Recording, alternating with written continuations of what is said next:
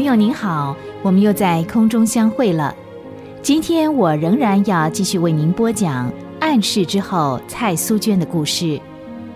记得上回我们说到，不晓得什么原因，苏娟突然变得心事重重，常常一个人在瞭望台上发愣。老高奶妈看他的那个样子，觉得很奇怪，可是又不便当面的问他。到底苏娟心里有什么心事呢？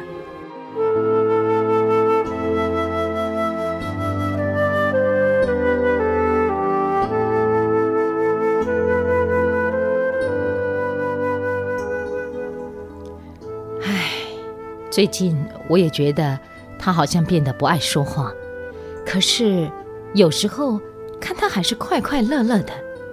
难道他真的有什么心事瞒着我吗？夫人，我看您能好好的问他。刚才啊，我又看他一个人拿了一封信，朝瞭望台那儿去了。信？蔡夫人想了想，会不会跟苏娟在美国的未婚夫有关系呢？好，奶妈，你去吧，待会儿我会问问他。奶妈走了，蔡夫人就向着苏娟的瞭望台那儿走去。果然不错，苏娟正一个人坐在亭子里凝视着远方。蔡夫人没有立刻走过去，也没有叫住她，只是静静地站在她后面的台阶观察她。这时候，苏娟把头低下，很专心地在看一封信。蔡夫人等她看完了那封信。想走过去跟他谈话的时候，苏娟突然跪下来，虔诚的祷告。至于祷告些什么，因为很远，听不清楚。蔡夫人下意识的抬头望天。主啊，难道苏娟她，她真的有什么心事？你是无所不知的，我把她交托给你，不管她遇到的难处是什么。求你做他随时的帮助。等了好久，苏娟还在跟神祷告。到底什么重要的事要跟神谈那么久？唉，不打扰他也好。一切临到我们身上的事都出于神，我着急也没有用。希望不是什么大不了的事儿。想着，蔡夫人就悄悄的走了。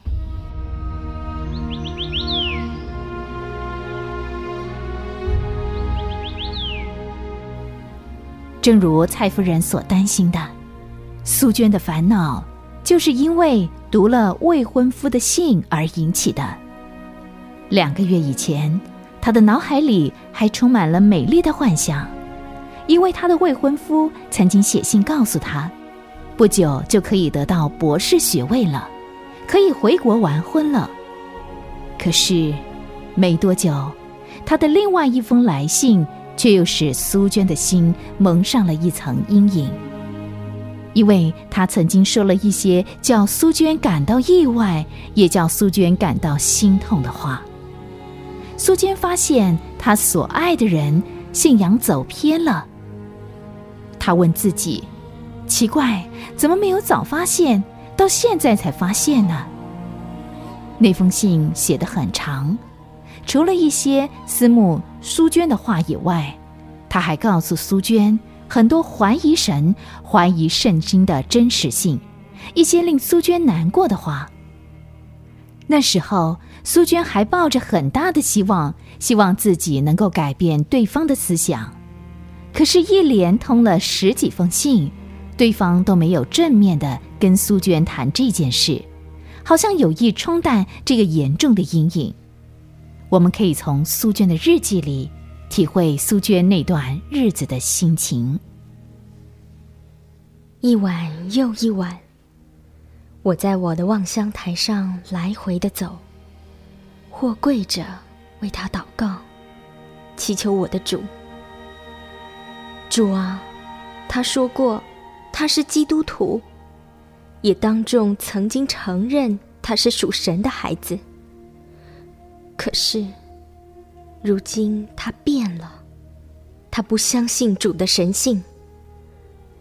若是，若是我们的信仰不相通，将来我们的步伐怎能和谐？怎会一致呢？信与不信本不相配，不能同负一轭。我该怎么办呢？每当看到娘那么热心的为我预备嫁妆的时候，我很难过。可是，又不忍心把我内心的伤痛告诉他老人家。唉，看来我只有暂时瞒着他了。主啊，这事。若真的出于你，求你给我明智的心，了断这段友谊，给我力量承受这个痛苦。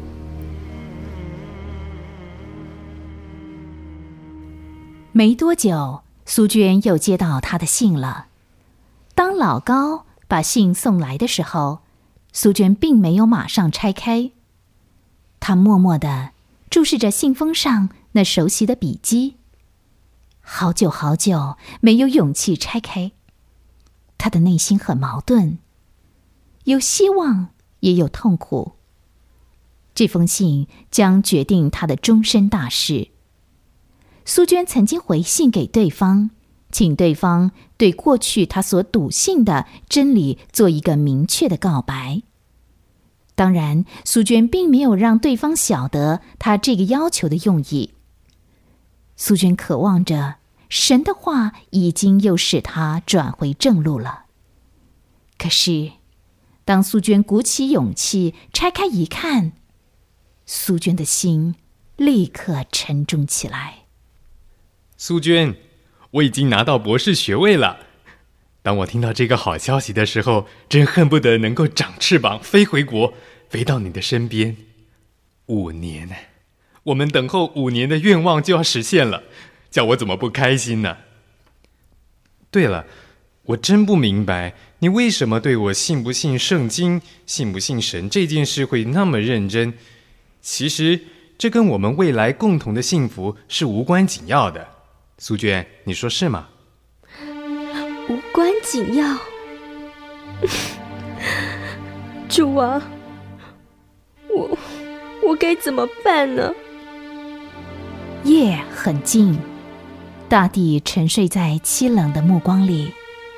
素娟记不得她到底在望乡台上跪了多久，她只盼望靠着主能够赢得这一场痛苦的战争。刚才她要跪下以前，就把那封信展开在主的面前。她相信，主早就知道她这时候内心的矛盾和痛苦。可是，可是，为什么他祷告不出一句话呢？我将跟随我心爱的人，拒绝主，还是跟随我的主，拒绝我心爱的人？我的主，或是我心爱的人，我的爱人，或是？我的主，苏娟觉得两样都不能牺牲，牺牲哪一样都痛苦。那么她该怎么办呢？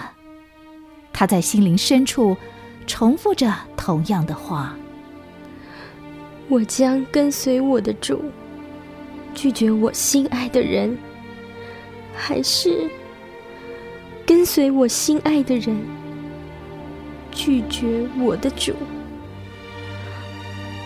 我的主，或是我的爱人，我的爱人，或是我的主。